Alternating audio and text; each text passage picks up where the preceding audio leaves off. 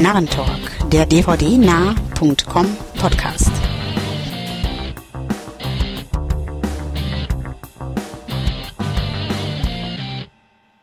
Ja, herzlich willkommen zum Narrentag Nummer 32, dem Podcast von dvdnah.com. Ähm, heute sind wir leider ein Mann weniger als unsere sonst übliche lustige Viererrunde. Und zwar kann uns Andreas heute nicht begleiten durch die Sendung, aber ich bin mit von der Partie. Stefan, bekannt als STS im Forum und das Trio vervollständigen heute. Ja, Wolfgang ist auch wieder dabei. Hallo. Ja, und auch ein herzliches Willkommen von mir, dem René. Jo, unserem bewährten Schema bleiben wir auch in dieser Woche treu. Und zwar beginnen wir wieder mit zwei Trailer, die wir uns rausgepickt haben, die aktuell erschienen sind. Der erste ist mal wieder was Leichtes, leichte Kost, eine Komödie, eine Highschool-Komödie, nämlich Easy A mit Emma Stone in der Hauptrolle. Und äh, ja, was haltet ihr denn noch von diesem Trailer bzw. Film? Ja. ja, du hast gerade schon gesagt, ähm, leichter Film, ja, und so den Eindruck macht er auch so ein, so ein was locker leichtes mal wieder, also ich hätte zwischendurch auch mal ganz gerne. Ähm, ja, der Trailer macht jedenfalls Lust auf den Film im Kino werde ich mir den sicherlich nicht anschauen, aber bei der Heimkinoauswertung werde ich da sicherlich zugreifen. Ja, ich fand ihn auch witzig. Ähm, Emma Stone ist ja auch ganz nett. Ähm, ich muss mir Zombieland demnächst nochmal noch anschauen. Also von daher sah er extrem lustig und unterhaltsam aus. Ähm, wer Highschool-Komödien mag oder so, wird, denke ich, auf seine Kosten kommen. Von daher wird bestimmt ja. irgendwann im Blu-ray-Player landen. Ja, dem kann ich mich nahtlos anschließen. Sehe das ganz genauso. Zombieland habe ich bislang leider noch nicht gesehen, also kann ich da noch nicht mitreden. Aber auch ich sag, Trailer sieht nett aus, macht Spaß. Und ähm, ja, Kino, nein. Zu Hause auf jeden Fall, sehr gern. Und äh, ich freue mich drauf, bin gespannt. Hat mich angesprochen, das Ding. Wobei ja auch durchaus ein paar bekannte Namen dabei sind, oder? Mit äh, Patricia Clarkson spielt mit. Und, äh, na, wie heißt das? Stanley Tucci? Tucci. Genau, ja, stimmt. Lisa ja, Kudrow. Ja. Malcolm McDowell. Ja. Und auch Cam, Cam Gianjet oder wie Ja, genau, heißt. den hatten wir ja in der letzten Ausgabe schon mal. Genau, der taucht in letzter Zeit öfters auf, in ja. Pandorum, Twilight und so weiter. Also, ja, der scheint sich auch zu machen, der Knabe. Ja. Ach, das ist der aus Never Back Down, der Knilch, ne? Genau. Ja, genau. Richtig, genau der. Gut. Abschließende Worte oder weiter? Nee, ich glaube, da braucht man nicht viel zu sagen. Ne? Nö. Also. Alles klar.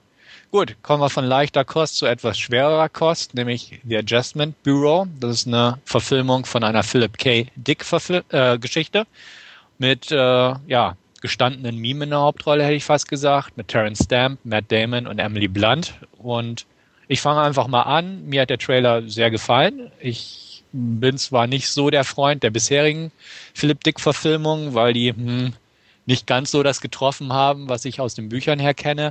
Aber ähm, ich bin gespannt. Ich kenne die Geschichte nicht, muss ich dazu auch sagen, die auf diese Adjustment Büro basiert, aber ähm, ich mochte den Trailer, weil sieht ruhig aus, düster, ist kein irgendwie aufgeblasenes Action-Kino wie Paycheck oder sowas. Ähm, ist einfach denke ich mal, ein gutes Thriller-Kost mit äh, übernatürlichem Einschlag durch diese Agenten dort.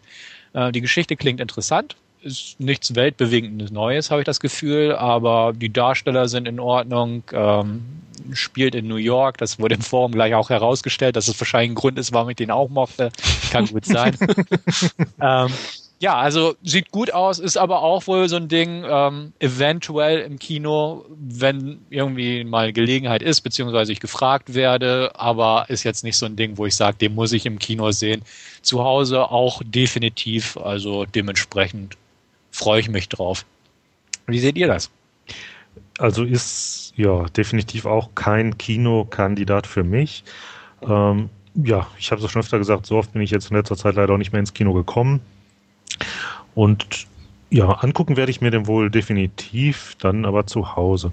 Und du sagtest gerade jetzt so die bisherigen äh, Verfilmungen nach äh, Dick Stories hätten dich so bislang nicht irgendwie überzeugt, wobei da gab es doch einiges ordentliches dabei. Also Ja. Also jetzt hier Total Recall, die mögen jetzt vielleicht alle nicht so werkstreu, sag ich mal, gewesen sein, aber für sich betrachtet war das doch alles ganz ordentlich. Ja, ja, gut, okay, so gesehen vielleicht schon. Mal abgesehen davon, dass ich Total Recall auch etwas überbewertet halte, aber ähm, ja, ich, Ist ich zu habe alt, ne?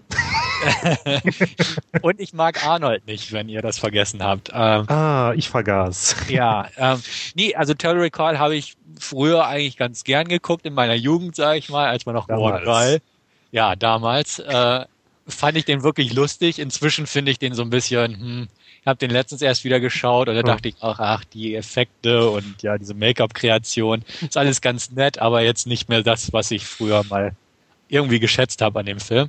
Ähm, nee, gut. Ähm, ich habe ein paar Dick-Geschichten gelesen. Ich, äh, und ja, deswegen werkgetreu, das, das kommt schon hin, dass es nicht wirklich so treffend ist, aber ähm, irgendwie habe ich so das Gefühl, dass noch keiner so richtig das Potenzial erkannt hat. Also es, Paycheck ist für mich irgendwie so ein Ding.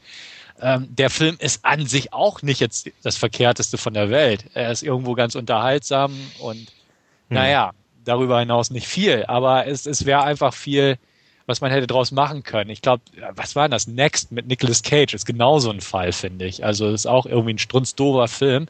Ich meine, dass das auf Dick basiert. Ja, Korrigiere ja, ich. Ich glaube, ja. Ja, doch, Genau. tatsächlich, okay. Ja.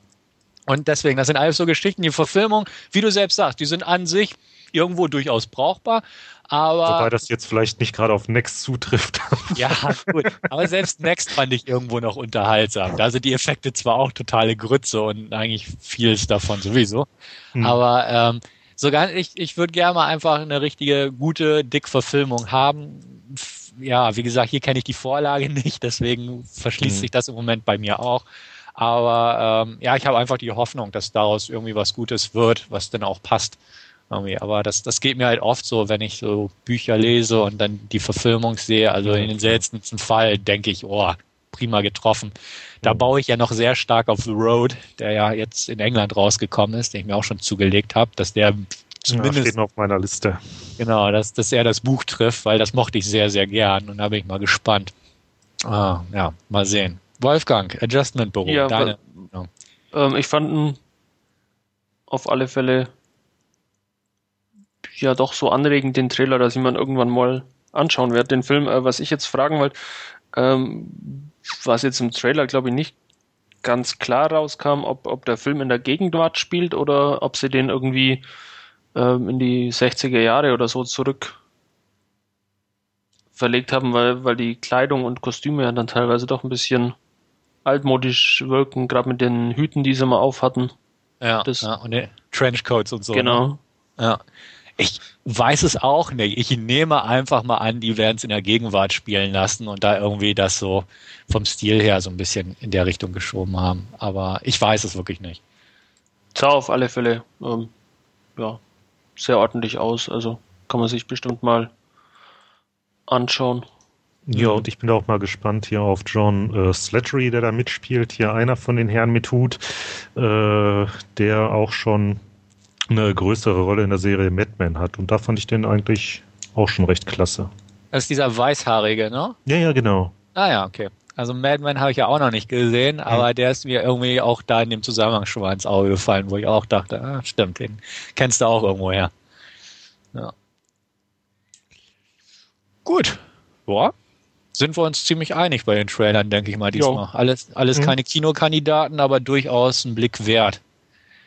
Ja, was für uns scheinbar auch ein Blick wert war, ob es dann erfolgreich war oder nicht, erfahren wir gleich. Aber auf jeden Fall unsere klassische Rubrik Last Scene. Und da lege ich einfach mal los mit einem alten Bekannten, und zwar Dr. Uwe Boll. Dr. Uwe Bolls neuestes Werk, The Final Storm. Gerade in Deutschland erschienen, in den USA übrigens auch erschienen, aber beides sehr klammheimlich, was mich schon überrascht hat. Also irgendwie fast unterm Radar die Veröffentlichung. Ähm, nach dem Sichten des Films kann ich es auch irgendwo verstehen, weil ähm, kurz zur Handlung, The Final Storm spielt in der Gegenwart, ist in Kanada gedreht und spielt hauptsächlich auf einer kleinen Farm, wo halt ein Farmer-Ehepaar, Steve Buckich und Lauren Hawley wohnen. Und äh, eines Nachts, großes Unwetter, hm, Weltuntergangsstimmung draußen im wahrsten Sinne des Wortes, treffen sie auf einen Fremden, der sich ja mit letzter Kraft auf ihre Veranda schleppt und dort zusammenbricht. Dieser Fremde wird von Luke Perry gespielt.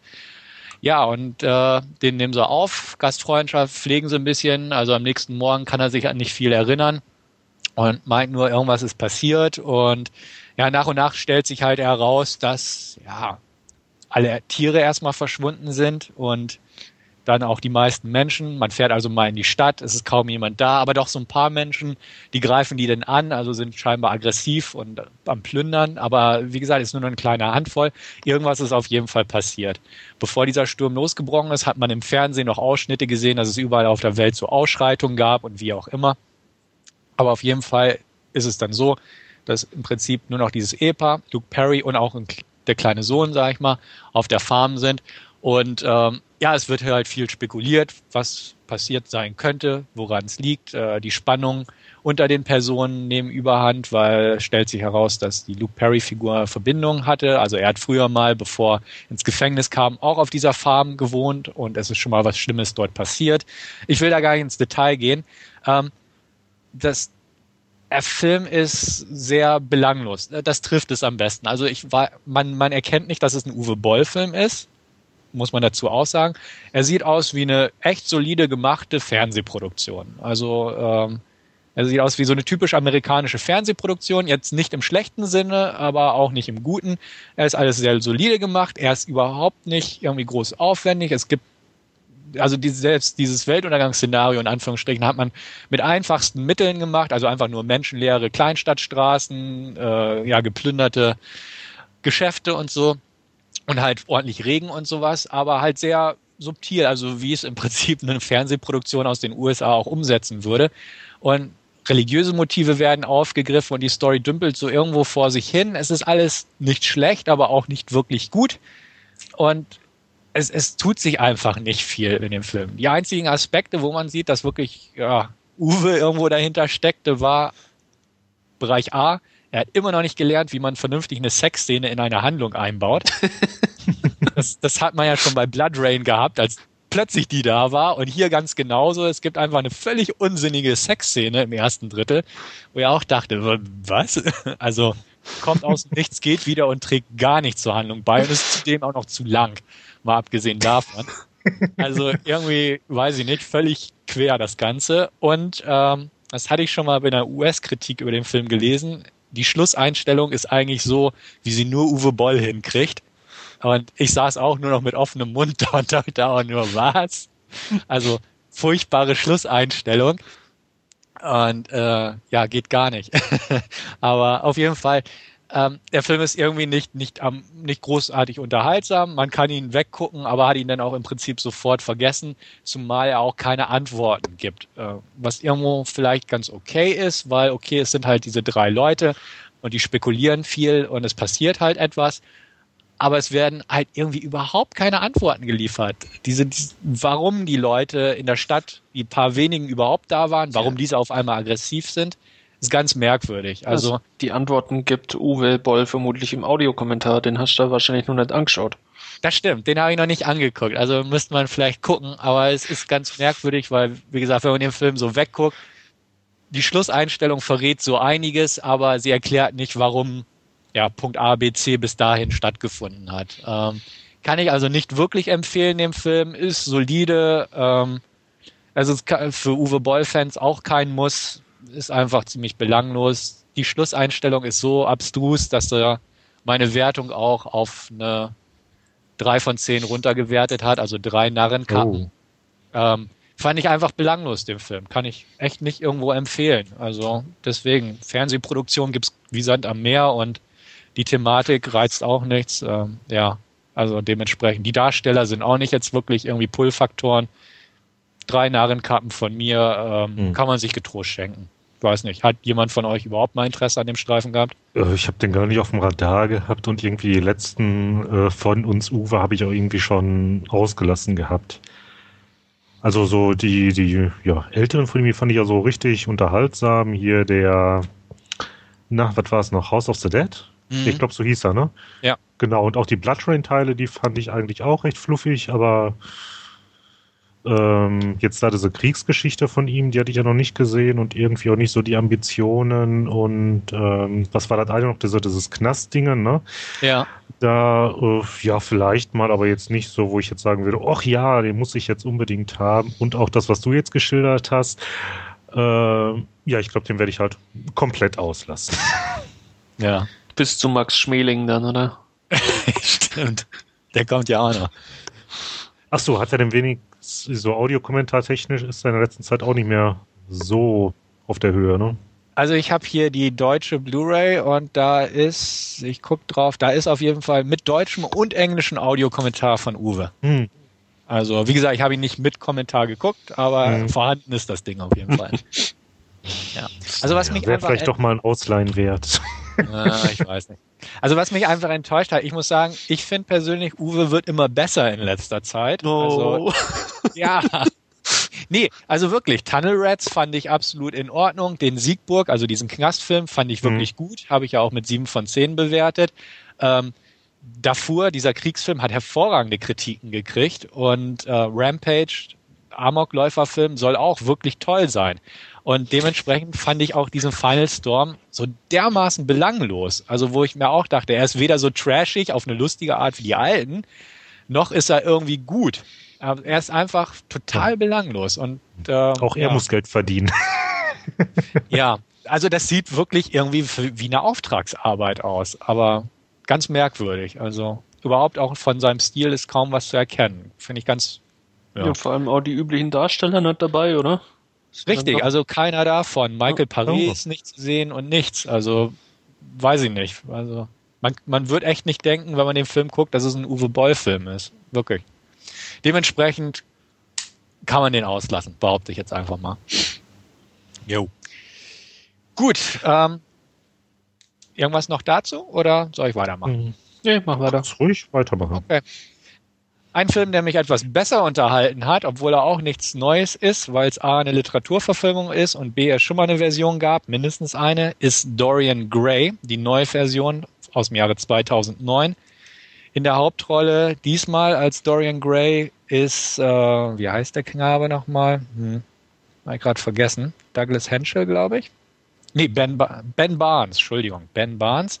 Ähm, das ist Prinz Caspian aus dem zweiten Narnia-Film. Der spielt den Schönling Dorian Gray, der halt, ja, im alten London als Jüngling, als gut aussehender, reicher Jüngling in der Society sich bewegt und, ja, im Prinzip nicht älter wird und auch nicht hässlicher wird. Also das heißt, äh, Narben verschwinden sofort. Das hat alles mit einem geheimnisvollen Gemälde zu tun, was ein Maler, gespielt von Ben Chaplin, ja, zustande gebracht hat. Ähm, die Story basiert auf einem Roman von Oscar Wilde, ist also ein Klassiker der britischen Literatur irgendwo. Ähm, war mir nur im Groben im Vorfeld bekannt. Das Buch gelesen habe ich nicht, obwohl es sehr, sehr gut sein soll, haben mir Bekannte immer wieder gesteckt.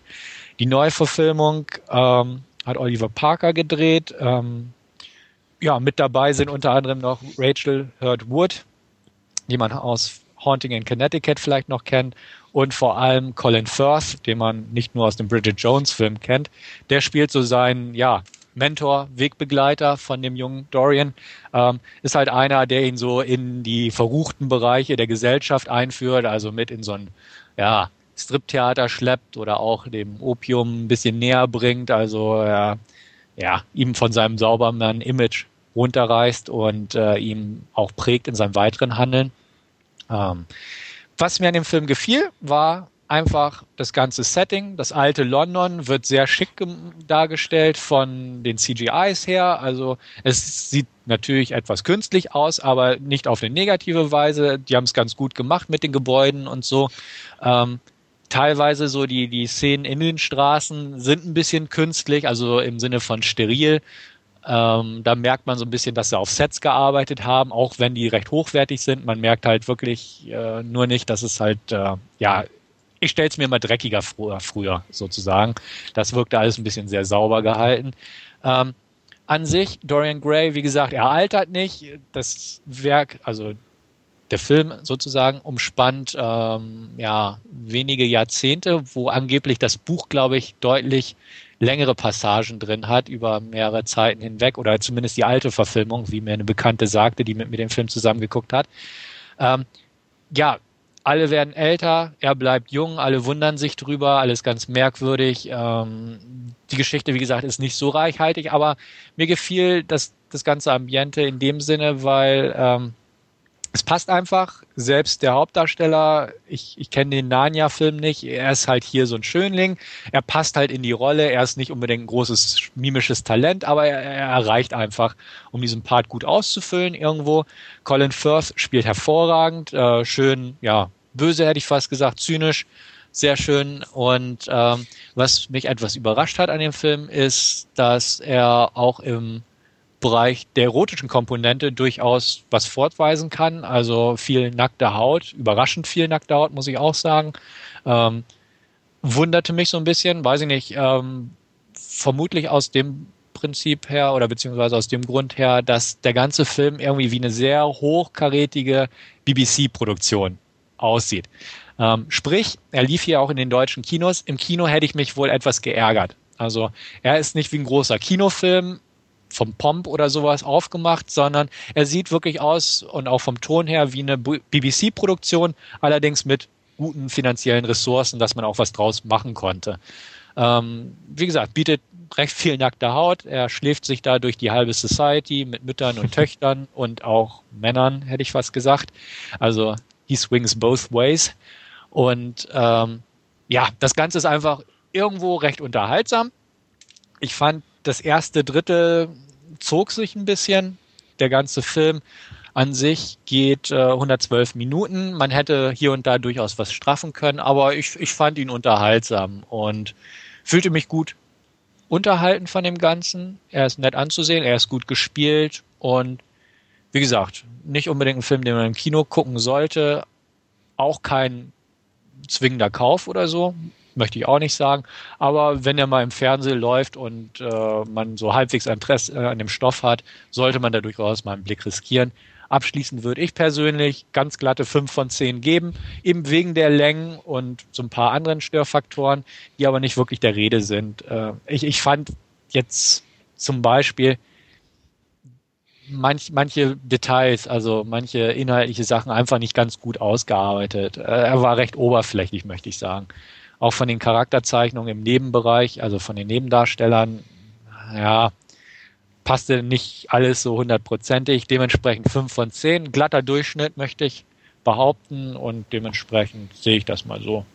Das, mhm. ja, kann man sehen, muss man nicht. Aber schlecht ist er nicht. Ja, seit ich damals den ersten Trailer gesehen habe, habe ich den eigentlich auch schon auf dem äh, Radar. Ich habe ja auch schon ewig lang die Blu-ray hier auf meiner Amazon UK äh, Merkliste.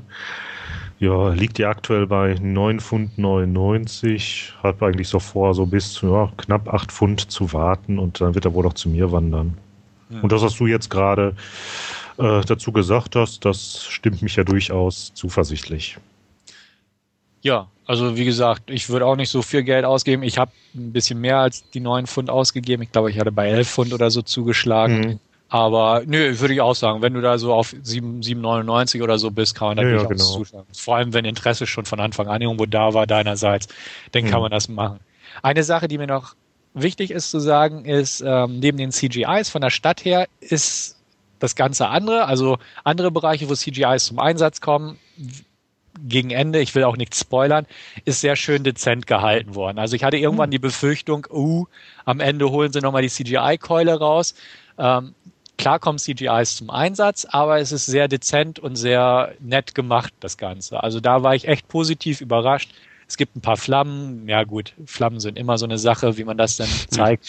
aber ich sag mal, sonst von den CGIs in dem Film her durchaus gut gemacht, also unaufdringlich vor allem und dementsprechend auch nicht irgendwie billig wirkend. Jo, Wolfgang, ähm, irgendwie Interesse? Reizt mich jetzt irgendwie weniger, also okay. mu muss ich glaube ich nicht sehen. Hm. Ja, okay. Also dementsprechend von mir diese Woche einen nicht empfehlenswerten Film und einen bedingt empfehlenswerten Film.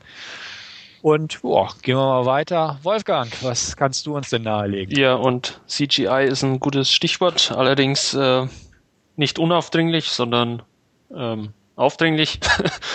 ähm, ich habe mir kürzlich Ninja Assassin angesehen. Ähm, es geht halt um ja so einen japanischen Geheimbund oder Clan, äh, die halt im Hintergrund seit Jahrhunderten ähm, für ähm, immer eine ja, eine selbe Menge Gold quasi äh, Auftragsmorde begehen für Regierungen, reiche Leute, wer auch immer sich's leisten kann. Und ja, die metzeln sich eben so durchs Jahrhundert und wir befinden uns eben jetzt aktuell in der Gegenwart und ja, da gibt's eben eine ähm, junge ja, ähm, Agentin bei Europol, ähm, die momentan hinter diesem Clan her ist. Man erfährt leider nicht so wirklich wieso und warum. Es ist einfach so, sie stößt bei ihren Nachforschungen eben auf diesen Ninja-Clan, ähm, geht damit auch zu ihrem Vorgesetzten, der ihr nach anfänglichen Zweifel dann auch glaubt, das Ganze und ähm, wie sich dann schnell herausstellt, ähm, ja, müssen die beiden dann irgendwann ihres sich ihres Lebens fürchten, da eben der Ninja-Clan äh, alles dran setzt, um ja, die beiden aus der Welt zu räumen und damit ihre eigene Identität quasi geheim zu halten. Ähm, ist ein astreiner Actionfilm, es geht schon los. Die erste Sequenz ist einfach eine Yakuza-Gang, die irgendwo ähm, ja in ihrem Hideout, in ihrem Versteck äh, rumsitzt und, und rumlungern und einer lässt sich gerade tätowieren von einem ähm, alten Chinesen, Koreaner, was auch immer. Und der erzählt ihnen eben eine Geschichte von, von Geistern, die aus dem Dunkeln kommen und ja, ähm, kaum hat er die Geschichte erzählt, schlagen auch die Ninjas schon zu, äh, metzeln eine ganze Yakuza-Bande ab mit viel CGI-Blut, viel abgetrennten Körperteilen, viel zweigeteilten Körpern, ähm, zieht sich auch durch den ganzen Film ein bisschen so durch. Ähm, nicht unbedingt schlecht gemacht von den CGI-Effekten, ähm, aber man sieht sie eben, dass es CGI-Effekte sind, macht aber dennoch unglaublich Spaß, der Film. Ähm, Hauptdarsteller, einer dieser Ninja-Jungs ist eben der koreanische Popstar Rain, den man unter anderem ja auch aus Speed Racer kennt, wenn man eher dem westlichen Kino zugeneigt ist, wo eine kleine Hauptrolle, oder Hauptrolle weniger, eine kleine Rolle spielt. Oder dann, ähm, wenn man ein bisschen dem asiatischen Kino angetan ist, dann kennt man vermutlich aus I'm a Cyborg, but that's okay, wo er ja unter anderem auch die Hauptrolle spielt. Ähm, der liefert eine beeindruckende Show ab, ja, was seine Martial Arts Künste angeht. Also ähm, macht wirklich Spaß, ihm da zuzusehen, wie er sich ja, durch die Reihen prügelt und mit dem Schwert um sich schwingt. Ähm, Naomi Harris spielt die weibliche Hauptrolle, eben diese äh, Agentin, die auf diesen Clan stößt. Ähm, macht ihre Sache gut und solide, schaut niedlich aus dabei. Ansonsten gibt's eigentlich nicht viel zu sagen. Ähm, ist Action von vorne bis hinten, macht einfach Spaß beim Zuschauen, ähm, ist sehr solide gemacht, was mich, was mir besonders gefallen hat. Er ist in Berlin gedreht, also die komplette Handlung spielt auch in Berlin. Ähm, gedreht worden ist auch in Babelsberg und Berlin selbst. Ähm, versucht es aber nicht irgendwie als, als, keine Ahnung, amerikanische Großstadt zu verkaufen, sondern wirklich ähm, als Berlin, so wie es ist, macht deshalb meiner Meinung nach auch entsprechend ja, Spaß oder schön, dass es eben nicht versteckt wird. Ähm, ja, sehr unterhaltsam, hat mir sehr gut gefallen. Ähm, 7 von 10 bis 8 von 10, ganz knapp. Ich weiß ja, nicht. Das hört sich doch sehr gut an. Ich äh, habe den auch hier schon ähm, ja, länger auf dem Radar auch. Äh, Trailer fand ich soweit auch ganz nett. Äh, werde allerdings noch ein klein wenig abwarten, bis ich dazu schlage. Äh, wenn er noch ein bisschen im Preis sinkt, dann denke ich, geht die Bestellung auch raus. Aber das hört sich auf jeden Fall schon mal recht ordentlich an und ich denke, dass ich damit auch meinen Spaß haben werde. Ja, denke ich auch. Ähm, die UK Blu-ray nur zur Info, ähm, die hat auch deutschen Ton, also wenn da jemand zuschlagen will. Hm, ja, das habe ich auch schon vor einer Weile ja. irgendwo gelesen gehabt. Also ich freue mich auch drauf. Hört sich sehr gut an, was du so erzählt hast. Ähm, klar, CGI ist immer so eine Sache, aber das hat man schon im Trailer gesehen ja. und auch zum Kinostart gehört, dass es wohl sehr aufdringlich ist. Ähm, aber jetzt nicht wirklich groß störend, es sei denn, man hat sowieso eine Aversion irgendwie per se dagegen. Ähm, ich habe mir auch vor einiger Zeit Ninja von ähm, Florentine angeguckt, also ein B-Movie-Ninja-Film, den hatten wir ja auch im Podcast schon besprochen. Ja. Da war ja auch CGI, Blut und ja, Ninjas und wenig Handlung, aber dafür viel Gekloppe. Und ähm, dementsprechend freue ich mich auch mal auf die sogenannte Big-Budget-Variante des Ganzen. Ist ja von Joel Silver produziert und die Wacholski stecken ja dahinter und so. Ähm, interessant finde ich das auch. Ja, ja Wachowskis, genau. Entschuldigung. Aber auf jeden Fall, nee, freue mich. Also das mit Berlin fand ich interessant, dass du es gesagt hast. Ich hatte gehört, dass er da irgendwie gedreht wurde. Ich wusste jetzt nicht, dass es wirklich so zentral auch in Berlin angesiedelt ist, das Ganze. Ähm, Finde ich interessant, dass, dass man das ja, so gemacht hat. Also, definitiv. Pa passt auch irgendwie wunderbar. Also man mhm. hat halt dann statt FBI oder CIA hat man dann eben Europol hergenommen und ja, also es funktioniert wunderbar, es stört nicht. Berlin ist als Location ja sehr schön. Jetzt ist Andreas leider nicht dabei, der uns vielleicht ein bisschen was dazu erzählen könnte, aber ähm, mhm. passt, passt wunderbar, macht sehr viel Spaß. Ja, also freue ich mich auch drauf. Ja, und bin ich, bin ich gespannt. Die Low-Budget-Variante, die du ja jetzt angesprochen hast, die habe ich auch im Regal stehen mittlerweile. Da bin ich jetzt gespannt, wie quasi der Kontrast dann ja. andersrum ist. Aber ich denke mal, ähm, so gut absahnen wie jetzt Ninja Assassin wird er vermutlich nicht. Ja, bin mal gespannt. Kannst ja Rückmeldung geben im nächsten ja, Podcast oder so. Auf alle Fälle machen, wenn ich ihn gesehen habe. Ja. Also was ich ja an, an Ninja ganz lustig fand, ist einfach, er, er, ist so dämlich. Also er ist wie so ein alter B-Film aus den 80ern. Er ist einfach nur doof und man, man hat aber Spaß dabei.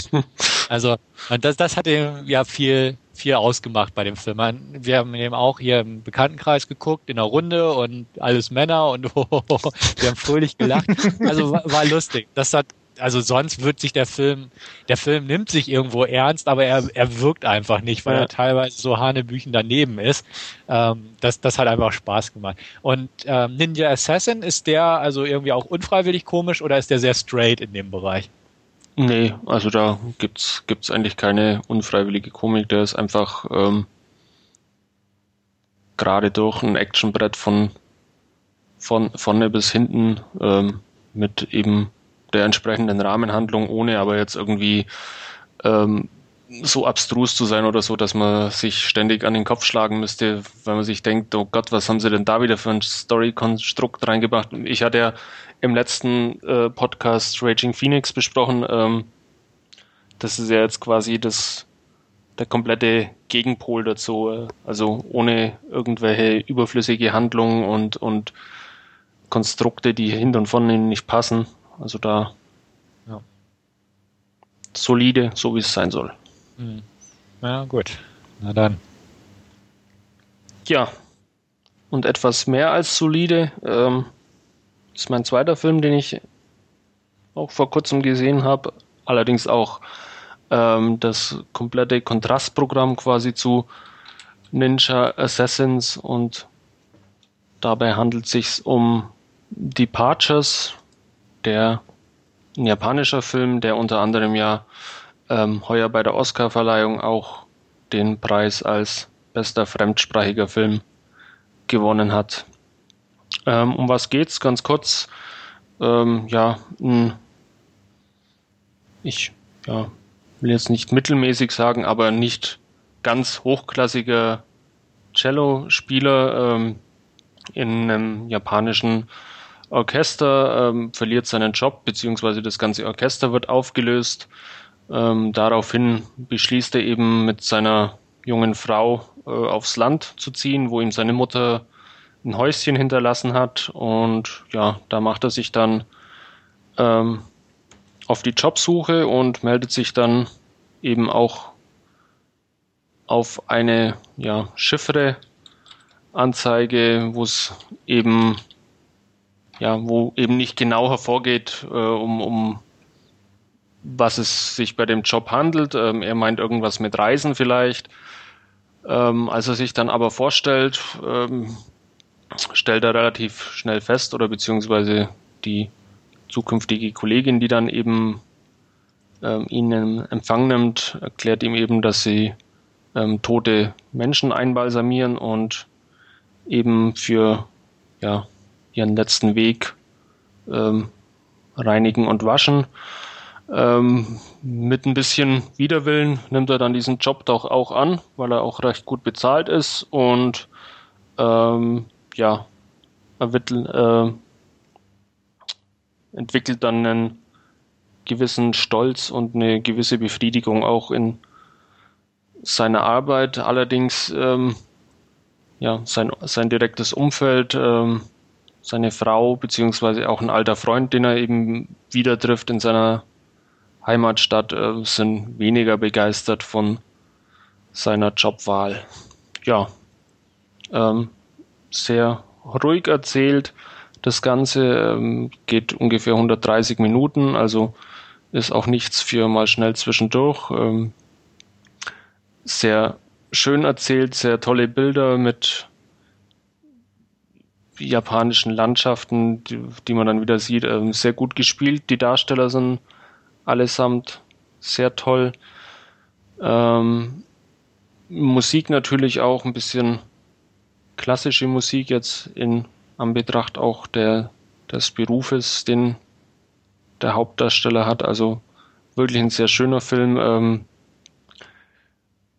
immer ein bisschen Augenzwinkern dabei, auch ab und zu lustig, nicht unfreiwillig lustig, aber halt ähm, teilweise auch wieder in Szenen, wo man es nicht erwarten würde, bei Beerdigungen zum Beispiel, ähm, dass wieder ähm, ja, jetzt kommt wieder der Hosts-Vergleich, aber so, so schlimm ist es nicht. Es ging mir so durch den Kopf gerade ja, irgendwie. Nee, mhm. ähm, wo einfach mit, mit einem gewissen Augenzwinkern dann ähm, ja, der ein oder andere Vorfall dann auch passiert. Also äh, ist wirklich ein sehr schöner Film. Ähm, für einen Stefan jetzt, glaube ich, weniger geeignet, würde ich jetzt einfach mal so sagen. Ja, ich Aber, denke auch. äh, mir hat er sehr gut gefallen. Ich fand den wirklich äh, grandios. Äh, den Oscar sicherlich zu Recht auch bekommen. Von mir dafür neun von zehn Punkte. Hm. Also bei deiner Wertung, dem, was du da so sagst, da sollte ich mir vielleicht auch mal notieren. Ähm, bislang habe ich da eigentlich so gut wie gar nichts drüber gehört gehabt, aber ja, mal schauen. Ja, ich glaube, wir hatten im Forum gibt es einen Thread dazu und da steht eigentlich, glaube ich, nur von, von Andreas oder was die Ankündigung drin und dann hm. ähm, von, von Segal, Andreas und, und mir, glaube ich, nur will haben, will sehen. Mehr steht da, glaube ich, auch nicht dazu mhm. dabei. Aber er ist wirklich ähm, sehr gut. Also wenn man mit, mit ruhigen japanischen Filmen was anfangen kann, ähm, auf alle Fälle anschauen. Ja. Wobei ich auch mal für so einen ruhigen Film gerade in der Stimmung sein muss, sonst klar, äh, klar. doch eher so was ein bisschen mehr Krawall. Aber ist vorgemerkt. Ja, sehr gut. gut. Ja. Das war's dann auch von meiner Seite. Gut, dann würde ich sagen, René, bitte ja. sehr. Ja, ich habe wie so oft in der letzten Zeit nicht ganz so viel Filme gesehen, sondern mal wieder ein bisschen mehr Serie. Und dabei jetzt im Speziellen die erste Staffel von Castle, die ja jetzt auch Anfang Mai erschienen ist. Äh, dabei geht es in erster Linie um den Bestseller-Krimi-Autor Richard Castle, gespielt von Nathan Fillion. Äh, ja, hat just seinen letzten Bestseller abgeliefert. Seine Verleger warten darauf, dass er noch was auf den Schreibtisch bringt. Hat jetzt aber irgendwie schon ein paar Monate eine Schreibblockade. Und just in dem Moment wird er von der Polizei aufgesucht, nachdem jetzt ein Mord so begann, äh, begangen wurde, wie er es in einem seiner Romane dargestellt hat. Ähm, ja, bei äh, Klärung des Falls hilft er dann tatkräftig mit Und dank seines guten Drahts zum Bürgermeister äh, darf er dann fortan ähm, Detective Beckett auf ihren Einsätzen begleiten, damit er dann jetzt ja, ein Material für ein neues Buch und auch eine neue Romanfigur, nämlich äh, Nikki Heat, bekommen kann. Ähm, ja, bevor ich äh, an die Serie rangegangen bin, hatte ich da eigentlich relativ wenig gelesen und gehört gehabt. Äh, Kaufgrund war für mich allein schon, äh, dass da Nathan Fillion mitspielt. Haben wir gedacht, so schlecht kann das ganze Ding gar nicht sein und ja, ist noch besser als erwartet.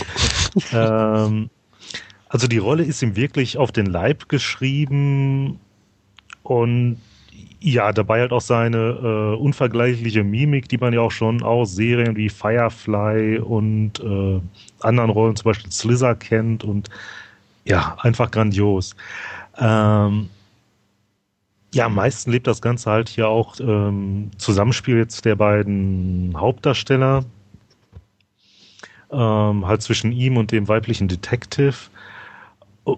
Ja, der Rest ist eigentlich ja, so wie man es halt auch aus anderen Krimiserien kennt, jetzt nichts Weltbewegendes, ne, sind halt ähm, ja jetzt Fälle, die jetzt keine großartigen Überraschungen bieten, aber das, ja, das Wie macht das Ganze halt interessant. Ist äh, tierisch komisch, ähm, ja, von ähm, dem Detective wird Richard Carson auch beschrieben wie ein ähm, ja, Neunjähriger im Zuckerrausch und so ungefähr kann man sich das auch vorstellen. Ähm, und halt auch dann, wie er da bei den äh, Ermittlungen dann mit dabei ist, sich natürlich auch nicht immer an die Anweisungen hält, die er halt, äh, die er halt kriegt, ne? so wie jetzt im Auto warten und ja, eben weil er halt immer so ein bisschen unter Strom steht, und halt auch die Hinweise, die er dann dabei gibt, jetzt hier, nee, das kann nicht der Täter sein, damit könnte ich ja kein Buch füllen oder der ist es nicht, ne? Das ist jetzt eindeutig eine falsche Fährte. Ähm, ja, und äh, dadurch, dass er halt auch auf so ein bisschen Kapital zurückgreifen kann, da er ja doch schon, ich weiß nicht, wie viel, ob es irgendwie an die 20 Bestseller waren, die er da geschrieben hat, keine Ahnung. Ähm, ja, spendiert er dann mal so eben dem Polizeirevier eine Espressomaschine, als er dann festgestellt hat, dass da der Kaffee überhaupt nichts taugt. Und taucht dann bei ähm, einem Einsatz, wo eine Wohnung gestürmt werden soll, äh, mit einer kugelsicheren Weste auf, die er sich als Sonderanfertigung hat machen lassen, wo dann die Aufschrift Writer draufsteht. Ganz klasse einfach. Äh, auch dabei halt hier der Detective, ähm, den er halt begleitet, ist ein großer Fan seiner Bücher, äh, versucht das Ganze natürlich auch nicht so zu zeigen. Ähm, die anderen beiden äh, männlichen Ermittler, die noch mit dabei sind, ja, denen äh, sagt das am Anfang jetzt überhaupt nichts, ähm, die Romane von ihm. Äh, witzig dabei ist jetzt, fortan sieht man dann einen von den beiden, wie er in jeder Folge äh, ein Buch von ihm irgendwie unterm Arm hat.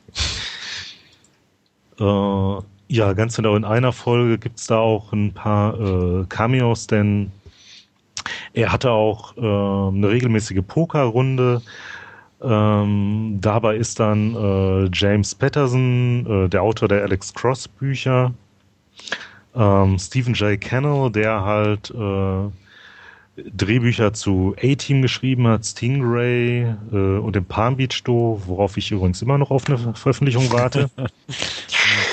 ähm, ist jetzt in der ersten Staffel nur in einer Folge gewesen. Ich weiß nicht, ob die auch äh, in der zweiten Staffel noch mal auftauchen. Ähm, ja, also wirklich ganz tolles Ding. Und äh, ja, allein Nathan Fillion reißt das ganze Ding doch so aus diesem, ja, äh, Serien-Einheitsschema dann raus. Also wirklich klasse. Und mit Narrenkappen für Serien, das ist ja immer so ein Ding, da hat man da ein paar Folgen, die jetzt wirklich klasse sind, ein paar, ja, nicht so pralle, aber hier, das ist wirklich in einem Rutsch gut anzuschauen, jetzt nicht besonders anspruchsvoll, aber gerade bei Serien ist das immer so schön für den kleinen Hunger zwischendurch. Und ja, ich würde dem Ganzen gute acht von zehn Narrenkappen geben. Ach, eine Sache fällt mir noch ein, die habe ich gerade vergessen, und zwar ähm, hat hier Richard äh, Castle äh, auch eine Tochter aus erster Ehe, ist mittlerweile zum zweiten Mal geschieden und teilt sich halt seine Wohnung mit Tochter und auch Mutter. Oder das Verhältnis, was er zu seiner Tochter hat, äh, ja, ist auch für den einen oder anderen Lacher gut, denn ja, irgendwie verkehrte Welt hat sie doch irgendwie oft mehr die Rolle des Erwachsenen. Jetzt halt allein durch sein Verhalten, durch, dass sie ihm dann ihm gerade, so jetzt ist aber Zeit fürs Bett und solche Geschichten. Also, ja, ansehen. Mhm. Also, die lief ja auch auf Kabel 1, die Sendung, immer samstags 2015 und da habe ich auch einen großen Teil der Staffel mitbekommen. Ähm, bin jetzt nicht so aus dem Häuschen wie du, kann es aber absolut nachvollziehen, was du geschildert hast. Und äh, gut gefallen hat sie mir auf jeden Fall auch, definitiv. Ähm, Filian ist klasse, auf jeden Fall. Ist es, wie du sagst, ähm, die Fälle an sich, die er löst und beziehungsweise in der dieses Polizistenduo oder dieses Duo äh, reingelangt sind, nicht jetzt gerade herausragend oder besonders komplex mhm. und clever. Aber ähm, er lebt halt wirklich sehr stark äh, von der Hauptfigur diese, diese Serie lebt davon. Und ähm, das, das funktioniert echt prima. Also stimme ich dir hundertprozentig zu.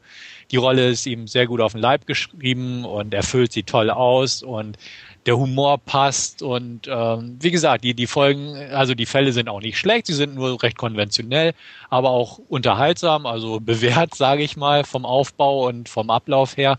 Und ähm, ich habe die immer ganz gern geguckt und äh, definitiv. Also es wäre jetzt keine Serie, die ich mir kaufen müsste, aber ich habe sie halt immer aufgezeichnet samstags und dann so irgendwie sonntags vor Mentalist noch geguckt und äh, fühlte mich prima unterhalten, muss ich absolut sagen und ähm, kann definitiv auch eine Empfehlung aussprechen für das Teil. Ähm, ja, Staffel 1 hat sich gelohnt, kann man sich angucken. Wie gesagt, ich habe nicht jede Folge geguckt, aber das, was ich geguckt habe, vermochte mich immer ganz gut zu amüsieren. Mhm und dementsprechend äh, auf jeden Fall. Äh, es, die, ist, die ist auch weitergedreht worden. Also es werden neue Folgen mhm. gedreht, soweit ja. ich weiß. Ne? Ja. Also die zweite Staffel ist abgedreht worden und ähm, äh, ich hatte dann noch gelesen gehabt, er hatte noch einen äh, Tweet gepostet, also dritte Staffel kommt definitiv auch. Mhm. Okay. Ja. Also ich. Das, ja. Ähm, ich muss da mal kurz einhaken und zwar, du hattest gerade gesagt, Stefan, so, du hast jetzt nicht alle Folgen gesehen. Ähm, bei der Serie ist das auch überhaupt gar kein Problem, denn jetzt zumindest in der ersten Staffel äh, ja, sind das alles ja, in sich abgeschlossene mhm. Fälle. Also jetzt nichts, wo jetzt irgendwie so ein großartiger roter Faden wäre oder so. Ja.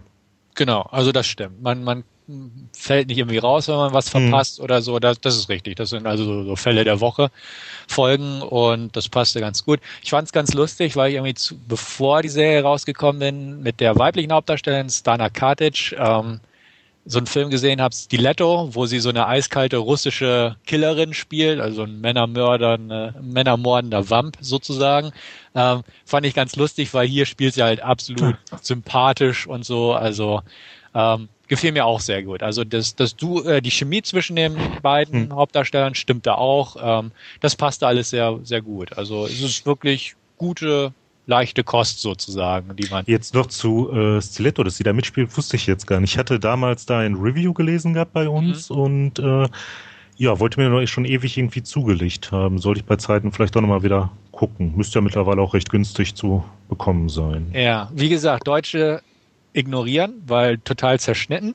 Uh. Auf keinen Fall die deutsche Fassung von Stiletto abgreifen. Ich hatte mich geärgert, weil der eigentlich nur bislang in Deutschland auf Blu-ray rausgekommen ist, aber ich glaube, ich weiß nicht, zwölf Minuten fehlen da oder so. Übel. Also Finger weg, Finger weg. Denn lieber eine billige ausländische DVD, ich glaube in England und. Doch, ich sehe es jetzt gerade, 5,99. Das genau. setzen also wir mal hier auf der Warteliste. Das ist ein klassisches B-Movie, kann man sich angucken, aber sie spielt halt komplett anders als, als in der Serie, was ich durchaus amüsant fand, einfach weil sie. Ja, was ja, ich zu erwarten habe, das weiß ich ja schon von dem, was du da ja. niedergeschrieben hast. Ja, ich denke auch. Wolfgang, irgendwas für dich dabei? Also ähm, ich muss gestehen, ich kannte Castle bis gerade eben überhaupt nicht. Aber nachdem ich äh, eigentlich Nathan Fillion recht gerne mag und recht witzig finde und nach euren Ausführungen jetzt äh, werde ich da bei Zeiten sicherlich einen Blick riskieren. Also das klingt auf alle Fälle ja dann doch recht vielversprechend und unterhaltsam. Ja. Gut. Okay. Ich denke, dann kommen wir jetzt an der Stelle von unserem Last Scene direkt zu unserem Hauptfilm. Ähm, ja, ich denke, dem Gros unserer Zuhörer dürfte der sicherlich bekannt sein. Dennoch gebe ich immer kurz eine kleine Inhaltsangabe zum Besten. Ähm, es handelt sich beim Film um David Finchers Seven. Ähm, Detective David Mills hat sich ja, jüngst zum äh, Department einer äh, ja, nicht näher bezeichneten Großstadt versetzen lassen und wird da an der Seite des alten Hasen Somerset direkt mit einem ja, grauenerregenden Mord konfrontiert. Äh, werden daraufhin noch weitere Opfer gefunden. Man scheint es dann Serienkiller unterwegs, äh, der nach den ähm, ja, Motiven der sieben Todsünden tötet. Der Killer scheint den Kopf stets einen Schritt voraus zu sein. Äh, ja, und äh, scheint sie auch irgendwie herauszufordern, indem er äh, Hinweise zurücklässt. Ja, das war's dann erstmal mit meinem Ruhestand, denkt sich Somerset, der eigentlich äh, in Pension gehen wollte. Ja, und beschließt jetzt die Ermittlungen in dem Fall doch erst nochmal zu Ende zu führen, bevor es im aktiven Dienst austritt. Ja, die große Frage, die sich stellt, ja, werden Sie es jetzt schaffen, den Killer zu fassen, bevor er sein Werk beenden kann? Ja, und was hält er noch für Sie bereit? Ja, so viel zum kurzen Inhalt. Was meint ihr zum Film? Ja, ähm, nahe dran an einem Meisterwerk, muss ich sagen. Also ich bin immer wieder begeistert von dem mhm. Ich finde ihn großartig, dass er wegweisend war für das Serienkiller-Genre. Das wissen wir inzwischen alle. Also diese verregnete Großstadt, düstere Optik, wurde ja dann. Ja, auch dieser dreckige Look. Genau, wurde ja x-mal mhm. kopiert in der Folgezeit. Mehr schlecht als recht meistens. ähm, das Ganze halt auch von diesem unglaublich pessimistisch düsteren ja. Grundton ähm, passt das Ganze wie die Faust aufs Auge zur Thematik. Da, da ähm, muss ich direkt ja. einfallen, ähm, stimme dir da voll und ganz zu. Ich fand ja auch schon fast, das hat irgendwie ja, so vom, vom äh, Feeling her fast so irgendwie so Richtung äh, Endzeit, so irgendwie so diese apokalyptischen Filme, also jetzt von der Stimmung her durchaus, fand ich jetzt. Ja. Kann man durchaus vergleichen. Also sehe ich auch so. Es ist einfach absolut trostlos, das Ganze. Mhm. Und selbst wenn mal die Sonne scheint, dann entweder regnet es da auch ja. oder es ist wie am Ende in der Wüste und auch nicht gerade blühende Landschaften sozusagen. Das ist richtig. Also es ist absolut trostlos, das Ganze. Großstadt, Dschungel, Dreck. Dunkelheit, äh, Regen, äh, menschliche Abgründe, seelische Abgründe, alles Mögliche. Es ist einfach mhm. so ein homogenes Ganze, das Ganze. Ähm, das ist einfach irgendwie echt eine Freude macht, das Ganze sich anzuschauen, wer auf sowas mag, äh, wer auf sowas steht, meine ich natürlich. Und ja, ich stehe drauf, muss man ganz ehrlich sagen. David Fincher hat echt was Tolles abgeliefert mit dem Film. Zuvor hat er nur Alien 3 gedreht, der auch schon abgründig düster war. Hm. Aber ja, über den lässt sich streiten, sage ich mal, während bei sieben man relativ äh, sich einig ist, dass da doch schon sehr gute Qualität hintersteckt. Ähm, Finde ich auch toll. Also auch von der Besetzung her. Viele bekannte Gesichter dabei. Die meisten oder viele sind erst dadurch wirklich bekannt geworden, haben ihre Karrieren dadurch aufgebaut.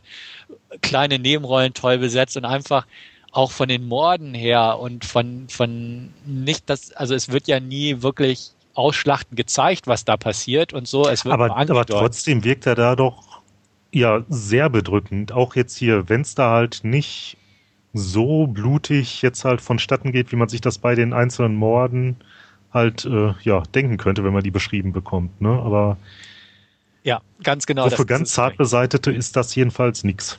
Richtig. Also es, es, es erfüllt einfach das alte Kriterium, dass es, äh, dass die Vorstellungskraft einfach am krassesten ist, sozusagen. Es ist, da gibt es ja auch diese schöne hier ähm, ich habe den Kopf, Kopf gesehen. in der Schachtelgeschichte. Ne? Ja. ja, sehr lustig, das stimmt.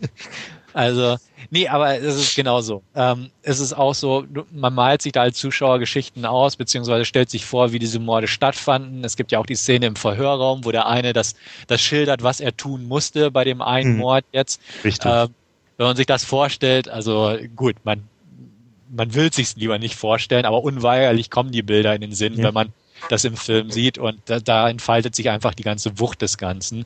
Ähm, muss ich auch sagen. Also ich persönlich finde den Film absolut klasse und ähm, ja, ich denke eigentlich fast jeder sollte den inzwischen schon gesehen haben und Wer nicht, der sollte das schleunigst nachholen. Es sei denn, es ist wirklich jemand, der sagt, nee, nee, alles, was ich drüber gehört habe, äh, das passt nicht in mein Beute- und Sehschema, der soll sich dann auch nicht angucken. Aber ansonsten, wer so irgendwie so ansatzweise da was mit anfangen kann, mit Serienkiller, mit Psychothriller und, und ähnliches, der, der kommt an dem Film irgendwo nicht vorbei.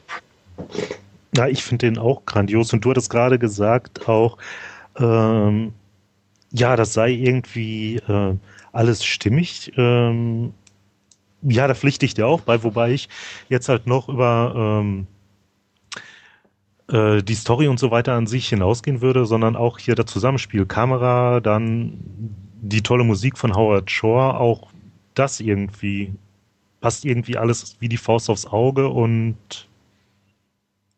tolles Ding. Mhm. Vielleicht, wie gesagt, nicht für jeden geeignet, aber wer mit Thrillern irgendwie was anfangen kann und den noch nicht gesehen haben sollte, ich wachse eigentlich zu bezweifeln, aber sollte ja. das nachholen.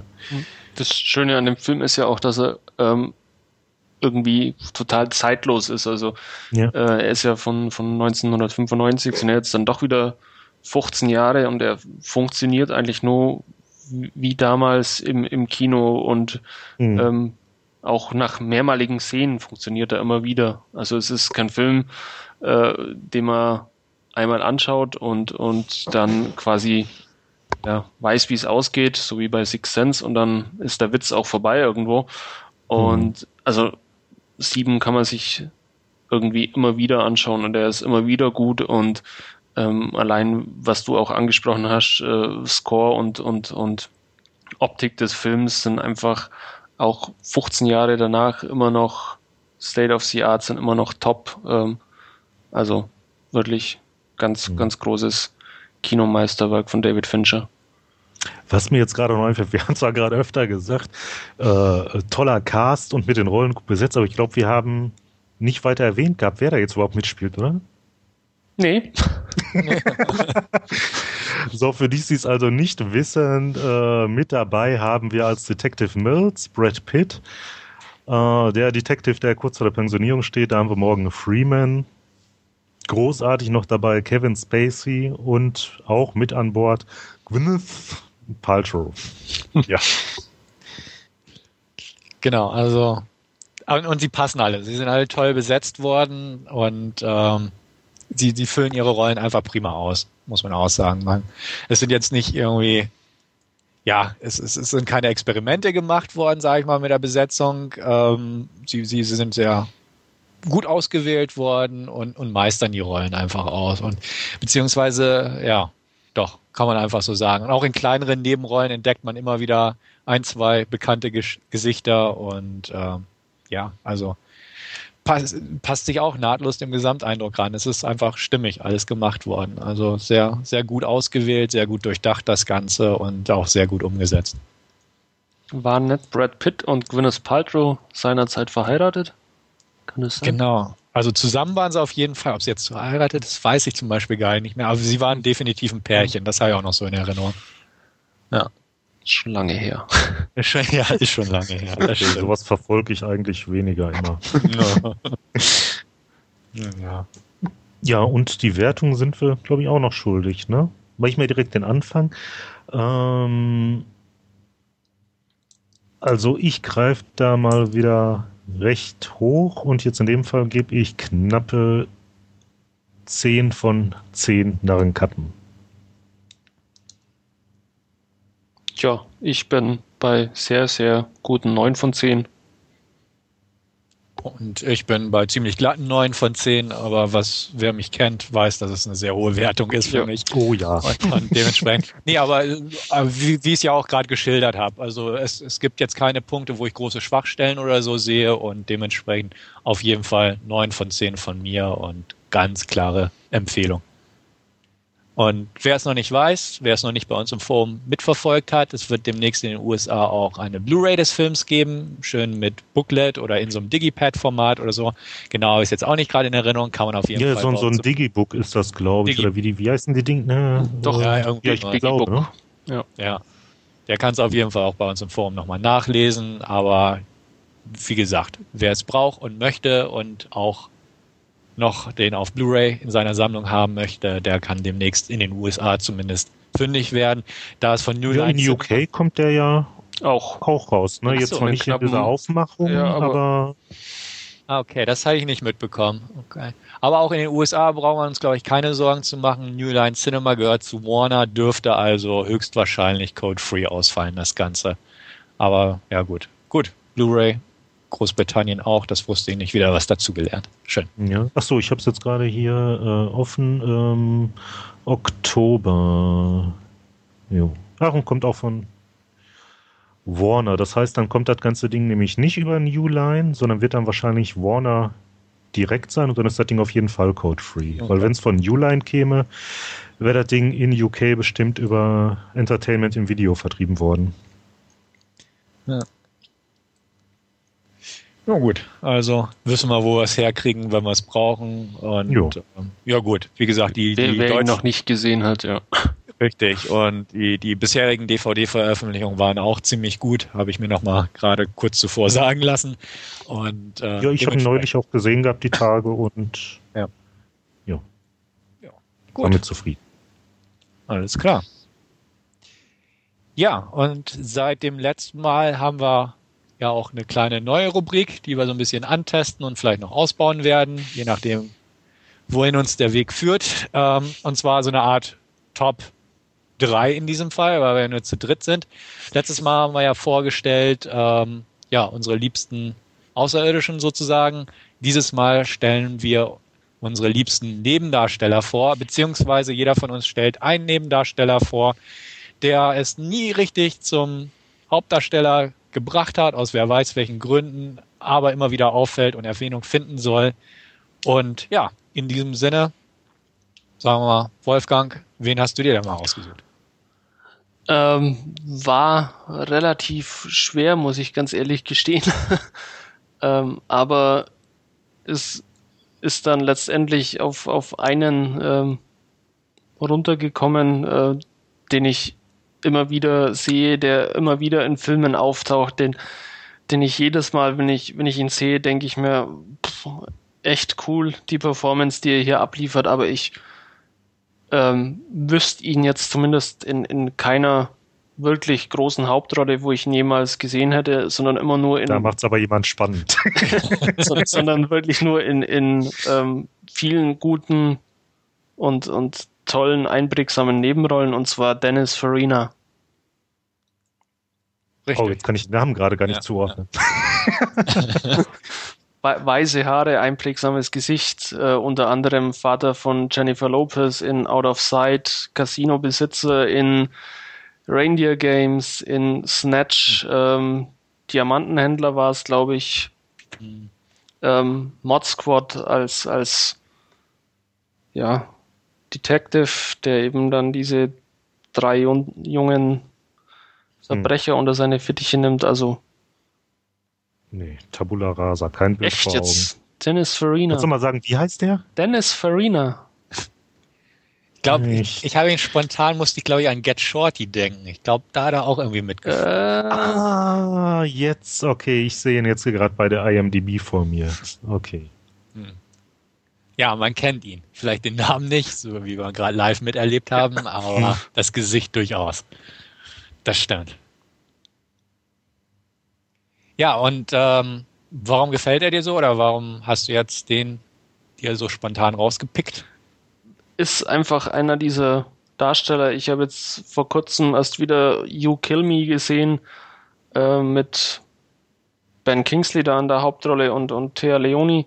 Und da spielt er eben auch so einen, ähm, ja, Gangsterboss, der eben einen anderen Gangsterboss aus, aus seinem Revier verdrängen will und ähm, nicht viel Screentime hat, aber einfach in, in der Zeit, wo er äh, zu sehen ist, einfach allen anderen irgendwo auch die Shows stiehlt, weil er einfach so cool ist und, und also und das ist einfach irgendwie in, in allen seinen Rollen, die er irgendwo spielt, trifft er den Nagel auf den Kopf irgendwo. Deswegen für mich einer oder ja, der beste ja. Nebendarsteller. Okay. Mhm. Gut, dann mache ich einfach mal weiter. Ähm, ich hatte kurz überlegt, Lance Henriksen zu nehmen, weil den mag ich ja das eh ganz ich mir gern. schon gedacht. Aber ich nehme ihn nicht. Man muss ja auch mal eine Überraschung bringen. Nein, ähm, ich wähle Elias Koteas, ähm, großartiger Nebendarsteller, hat früher mal mit zwei kleineren Hauptrollen sozusagen begonnen, beziehungsweise da ist er mir als erstes aufgefallen, und zwar in Cyborg 2 neben Angelina Jolie und in God's Army, wo er den Cop gespielt hat. Und ja, seitdem fand ich ihn irgendwie ganz dufte irgendwo. Ich, ich fand seine Art, ja, ist halt nicht so das Klassische. Und äh, über die Jahre hinweg hat er halt diverse, neben, immer mehr so im Nebenrollenbereich gespielt, mhm. wie zum Beispiel App Pupil, Lost Souls. Äh, in Schwarzeneggers Collateral Damage hat er so einen fiesen Agenten gespielt. In der Traffic-Miniserie hat er mitgespielt. In Skin genau, der ist auch mir so am ersten bekannt, ja. Hm. Ja. Und äh, wo wir wieder bei Fincher sind, bei Zodiac hat er einen Polizisten gespielt, bei Curious Case of Benjamin Button hat er den, äh, ich glaube der Maler oder so war das, der da mit dem Ruderboot irgendwie weggefahren ist. Ich weiß nicht, ich habe es nicht mehr so in Erinnerung, mhm. aber auf jeden Fall auch zwei kleinere Rollen gespielt. Shooter war dabei.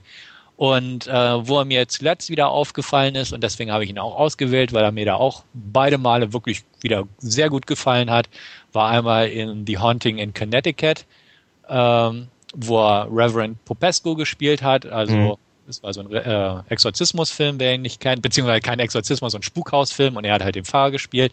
Und zuletzt auch in The Fourth Kind mit Mila Jovovich, Richtig. wo er ihren älteren bekannten Psychiater gespielt hat. Äh, ich mag ihn einfach. Er hat so eine Ruhe an sich. Äh, er spielt das wirklich gut. Ähm, er, ich habe irgendwo mal gelesen, er wird ganz gern als, als De Niro-Ersatz bezeichnet, weil er auch so Rollen spielt, die auch De Niro spielen könnte und auch so von der Art eher nicht unähnlich ist und auch gar nicht mal so unähnlich aussieht. Ähm, in Shutter Island hat er auch mitgespielt, den habe ich leider noch nicht gesehen im Film. Ähm, aber wie gesagt, er, er spielt regelmäßig in guten, hochwertigen Produktionen mit. Meistens sind seine Rollen nicht mal so im größeren Nebenrollenbereich, sondern etwas kleiner und äh, aber er vermag mich irgendwie immer wieder zu überzeugen und ich sehe ihn echt gern. Ähm, ja, ist, ist nicht so die Type für Hauptrollen, das definitiv nicht, aber äh, ich sag mal, wenn er da seine Nische gefunden hat im Nebenrollenbereich, ähm, das hat er gut drauf und äh, kann er auch gern bleiben. Und ich freue mich auf jedes weitere Mal, wo ich ihn dann sehen kann, weil ja, sollte passen, das Ganze. Das war hm. meine Wahl. Okay. Ähm, ja, derjenige, den ich mir ausgesucht habe, ähm, ja, ist nicht ganz unbekannt, hat im großen Blockbuster auch schon eine Nebenrolle gehabt. Ähm, ja, aber so wirklich die große Rolle ist ihm bisher dann auch verwehrt geblieben. Und zwar Brad Dourif. Ähm, dürfte den meisten wohl ähm, aus Herr der Ringe bekannt sein. Da hat er Grimmer Schlangenzunge gespielt. Und ja, ansonsten zieht sich sein Wirken halt auch durch diverse Filme. Ne? Einer flog durch das Kuckucksnest, Dune war dabei, ähm, Blue Velvet, dann Alien hat wohl schon mal angesprochen, bei Alien die Wiedergeburt war er auch dabei. Ähm, jetzt dann jüngere Zeit Halloween 1 und 2, also die äh, Zombie-Remakes. Ähm, ja, und einen gewissen Bekanntheitsgrad, denke ich, hat er auch durch die Western-Serie Deadwood bekommen, wo er halt auch eine größere Rolle hat. Ähm, ja, ich sehe ihn schon gerne. Also ähm, erst nachdem ich ihm halt ähm, ja im Herrn der Ringe gesehen hatte, da ist mir dann erst im Nachhinein den anderen aufgefallen, ach schau mal, da war er auch schon dabei und wie man es halt so oft irgendwie hat. Ähm, ja, ich denke hat auch durchaus äh, Potenzial jetzt auch von seiner Art her. Also ich sehe ihn schon gerne. Ist zwar jetzt halt nicht immer wie so manch anderer Schauspieler in seiner Rolle ein Sympathieträger, aber muss ja auch gar nicht sein. Muss ja andere geben. Ja. Ja, ich, ich gucke ja auch viele B-Film-Movies und auch gerne aus dem Horrorbereich und da hat er auch schon so einige auf dem Kerbholz. Mhm. Äh, Stephen Kings Nachtschicht erinnere ich mich, wo er so einen ja Rattenjäger spielt und er ist, er ist halt im, im B-Film zu Hause auch da. Mhm. Meistens, wie du selbst sagst, nicht gerade ein Sympathieträger. ähm, ich habe ihn, wie gesagt, fällt mir auch immer wieder auf, denke, oh Mensch, da ist er schon wieder, ähm, ist richtig. Und ähm, ich fand es auch interessant, dass, dass Peter Jackson ihn da für Herr der Ringe besetzt hat. Hat auch optimal gepasst, die Rolle. Mhm. Und ähm, ja, zuletzt auch in, in Rob Zombies Halloween 2 gesehen. Und ja, stimmt, es ist so ein, ist so ein markantes B-Movie-Gesicht, was sich auch ja. mal in, in gewisse Nebenrollen im Kinobereich verirrt, in Anführungsstrichen. Aber es ist schon markant irgendwo sein Auftritt und sein, seine Art, wie er da sich immer gibt. Das sehe ich auch. Und ich so. muss ja auch sagen, du hast mich ja heute dann doch überrascht, Stefan. Ich bin ja fast schon davon ausgegangen, dass du dir Michael Metzen ausgesucht hast. Ja, ja es gibt so einige. Das stimmt. Also Michael Madsen, Lance Henriksen, das, das sind so, die hätte ich durchaus wählen können. Ja. Aber ich dachte, na gut. Mit auf meiner Liste stand ja erst noch Danny Trejo, aber ah, ja, äh, ja. habe ich dann doch hier dem Brett den Vorzug gegeben. Ja. Ähm, ich stelle mal eine Frage einfach in die Runde. Warum haben wir alles drei Männer ausgewählt? Und ja, keiner hat irgendwie eine Frau auf der Liste gehabt. Fällt mir gerade Ja, auf. ich habe ich hab ja auch überlegt gehabt. Mir sind halt ein paar Namen sind mir halt direkt eingefallen. Ne? Da bin ich noch ein bisschen in mich gegangen und habe noch überlegt. Aber mir ist da jetzt auf Anhieb echt keine Darstellerin eingefallen und ja, ich hatte jetzt auch nicht die Muße, da jetzt wirklich noch länger zu recherchieren irgendwie. Ich dachte, was dir sofort einfällt, das ist gut und ne. Hm. Also mir ging es eigentlich ähnlich. Mir sind auch ein paar männliche Namen durch den Kopf gespuckt, unter anderem auch Glenn Marshover, der auch in, in zahllosen äh, Filmen mitspielt, aber weiblich äh, ist, ist mir irgendwie keiner kein, oder keine wirklich eingefallen. Das mag vielleicht ein bisschen auch an, an Hollywood selber liegen, wo ja dann doch die Spanne der Darstellerinnen beziehungsweise der Altersbereich, in dem sie Rollen kriegen oder viele Rollen kriegen, eher ein kurzer ist und dann ähm, eher nur die Ausnahme ab einem gewissen Alter auch noch weiterspielt. Vielleicht deshalb, also. Hm. Aber ging, ging mir genauso. Also ich muss auch sagen, mir ist auch irgendwie keiner wirklich eingefallen. Ich hatte kurz überlegt und auch mal bewusst in diese Richtung gedacht, aber so wirklich was ist mir nicht in den Sinn gekommen, muss ich ganz offen zugeben. Ähm, ja, wen, wen ich auch noch interessant fand, wo ich kurz dran gedacht habe, er passte nicht so ganz in die Kriterien, war Alec Baldwin. Weil bei Alec Baldwin fand ich es zum Beispiel lustig, er fing ja in den, acht, in den 90ern irgendwie so als der große Baldwin an und hat Roter Oktober und ein paar mhm. große Filme gemacht und dann immer mehr große Flops auch abgeliefert, wie The Shadow und wie sie nicht alle hießen. Und dann hat er sich ja irgendwie auf Nebenrollen so ein bisschen fixiert, ja. wo er immer wieder hier und da auftauchte in mhm. Departed oder in, in Aviator oder sowas. Ja. Tauchte halt immer wieder in kleinen Nebenrollen auf und dann 30 Rock kam ja, dann hat er es im Fernsehen immer wieder groß genau. geschafft, wie so einige Kandidaten, deren Kinokarriere nicht so ganz mehr lief. Und äh, ja, inzwischen sieht man ihn auch häufiger. Letztens ja auch irgendwie eine Hauptrolle da mit Meryl Streep, diesen einen Film. ah ja, ja, genau. Gewinner. Aber hat er nicht auch die Oscar-Verleihung? Äh, ja, stimmt, stimmt. Der hat da moderiert. Moderiert, ja. genau. Genau. Also deswegen, aber bei ihm fand ich es halt so stark, weil er wirklich in den 90ern so als der Große galt oder mhm. ja, einer der größeren Schauspieler, die dann halt wirklich einen fetten Flop nach dem nächsten ablieferten und dann so über die Nebenrollen, TV-Serien-Schiene da jetzt sich irgendwo auch wieder was aufgebaut haben und ja. auch wirklich einen Namen gemacht haben. Während er früher so Baldwin, ne, so Schönling und sowas und jetzt gilt er wirklich als, als etablierter, gut angesehener Schauspieler irgendwo. Was Also- mir jetzt gerade noch einfällt, wo jetzt Baldwin sagst, da kommt mir doch noch der Baldwin in den Sinn, der keiner von den Baldwins ist, nämlich Adam Baldwin. Also Ach ja, den finde ich eigentlich auch recht klasse in den Rollen, die er bis jetzt innehatte. Waren ja überwiegend auch Seriengeschichten. Hier in Firefly fand ich ihn auch ganz toll. Stimmt. Ja, und die Ja, anderen Baldwins Patriot sind auch dabei, alle ne? verschwunden. Ja. Genau. Adam Baldwin, richtig. Ja. Und was aus den anderen Baldwins geworden ist, keine Ahnung. hatten wir denn da noch? William und Steven, glaube ich, ne? Ja, und Daniel. Daniel war der Dicke. Der, Daniel habe ich vor kurzem noch irgendwo gesehen. Mensch, wo Oh, den- war denn das? Den, den habe ich auf äh, Celebrity Rehab mal gesehen. Diese, ja, diese Doku-Sendung, wo ein paar C-Promis in Rehab geschickt wurden, wo er da mit Brigitte Nielsen oder so in der Suchtklinik war. Das war Nee, meine Freundin meinte jetzt dann nur irgendwie die Tage, als wir warten, oh, der ist aber auch ganz schön kernig. Das muss irgendwie eine Serienfolge gewesen sein. Ich schaue hier mal gerade nach. Habe ich weiß ich nicht. Also das letzte Mal, wo ich ihn in einem Film irgendwo bewusst wahrgenommen habe, war in John Carpenter's Vampires und das ist auch schon ein paar Jahre. her. Lange her, ja. Ja, dementsprechend. Und wie gesagt, ich fand es halt super lustig, als ich ihn da in der Drogenklinik gesehen habe, wo ich auch dachte, ah, das ist aus ihm geworden. ja. Ja, und Stephen Baldwin, der eigentlich auch irgendwie sein einzigen großen Film waren die üblichen Verdächtigen, aber sonst ist der ja auch irgendwie abgetaucht. Ja. So Ja. kann's kommen. Ah, jetzt weiß ich, woher ich ihn hatte. Wir haben jetzt auch angefangen, die vierte Staffel von Closer zu sehen und da hat er in einer Folge mitgespielt. Da siehst du.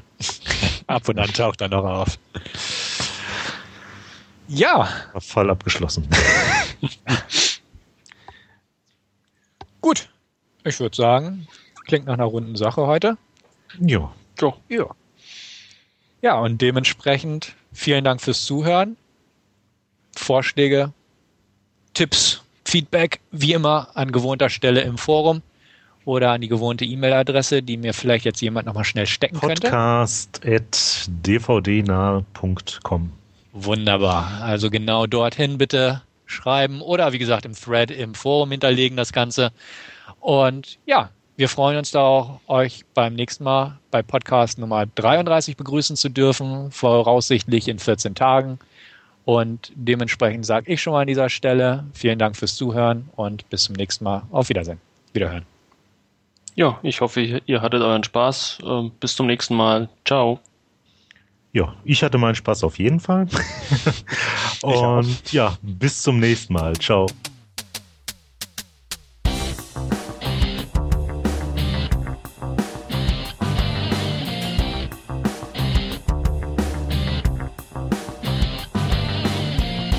Narrentalk, der dvdnah.com Podcast.